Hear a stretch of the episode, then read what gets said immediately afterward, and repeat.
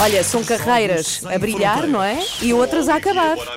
E é dessa que vamos falar aqui nesta Mas manhã. vai fazer tudo em rima? Vou. Por favor, Até às começa 10 da manhã. a falar em verso. Olá, bom dia, Olá, Olivier. bom dia, tá Como tudo é que é? Estou ótimo, Já você? chega. também, também. Também. Nesta manhã de segunda-feira, hum, vamos falar do fim da carreira do tenista Roger Federer, não é? Até porque recebeu muitas linhas de jornalistas portugueses, obviamente. Ficamos muito interessados nesta questão. Estás zangado, Olivia? Não, estou um pouco zangado porque na, na última sexta-feira, e não vou falar da reforma de Federer, mas vou ficar, falar da minha zanga ah, na sexta-feira, quando li que havia poucas linhas, afinal. ah. Poucas? Pou- Poucas, claro, nas manchetes dos jornais, poucas linhas. E fiquei mesmo lixado, posso dizer assim. Podes, podes. Posso dizer assim. Porque quando li a Gazeta dello Sport, grande jornal italiano, futebol lá na Itália também, é do esporte número um, e não precisei de uma lupa. Eh, a manchete era a seguinte: eu vi jogar o rei Federer. E aqui quase nada. E lembrei-me das palavras de Fernando Pimenta, o rei da canoagem em Portugal, a pedir mais apoio ao governo, mais visibilidade à comunicação social. E qual é o ponto em comum entre Federer e Fernando Pimenta? As modalidades. É quase uma palavra ordinária aqui em Portugal. Modalidade é tudo o que não é futebol. Mas é verdade, quando o tenista João Sousa foi o primeiro português da história a ganhar um torneio de, de circuito ATP no ténis, ele fez a capa. Só que aqui há algo que me incomoda. Então, mas é preciso esperar que um português brilhe para que uma modalidade faça a capa?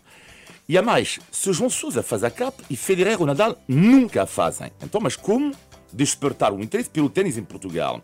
E a mais, quando João Almeida, o ciclista, faz a manchete durante 15 dias com a camisola rosa, por que, o vencedor da prova não faz a manchete? Porque ele não é português, afinal é uma questão de bilhete de identidade. E finalmente, quando os campeões, todos, que nos orgulham, João Sousa, Miguel Oliveira, Jorge Fonseca, etc., não ganham, por que, desaparecem da capa? É verdade, por acaso A é verdade. derrota não faz parte do desporto? Mas há sempre o tal argumento. Isso não vende, não vende. Há o argumento de uma certa forma válida. Ah, o que é que vende mais? O João que faz a sua manchete com o que comeu, lançou, sei lá, um jogador de futebol ou um jornal que fala da canoagem? Essa é a resposta. Só que é preciso coragem. E vou buscar também uma história que me aconteceu na SIC. Uma história de coragem. Estou, eh, e não é minha coragem, Eh, estou com José Milhazes e Irina Chefe a preparar um debate.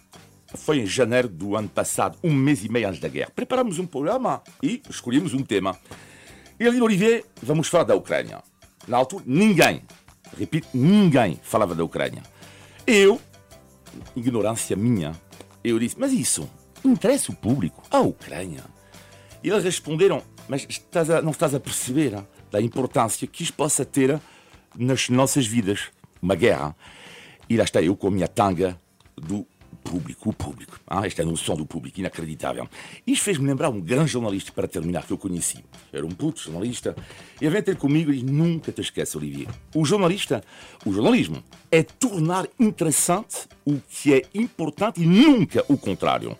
O genocídio no Ruanda pode ser menos interessante do que as condições da morte da princesa Diana.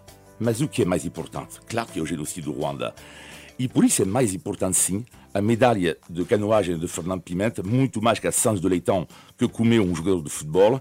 Resta saber, isso é a chave, como tornar interessante o que é importante. Muito bem, grande lição de jornalismo. Vou gravar essa aqui. frase na minha cabeça Sim. para usar como exercício quando Então, estiver peraí, em vamos, dúvida. vamos todos repetir: é tornar eh, Interessante. interessante, o que é importante. E não, nunca o contrário. Ok, muito obrigada. De nada. O Olivia é sempre à segunda e quarta que está aqui com os Jogos Sem Fronteiras e depois fica tudo guardado em rr.sapo.pt. Bom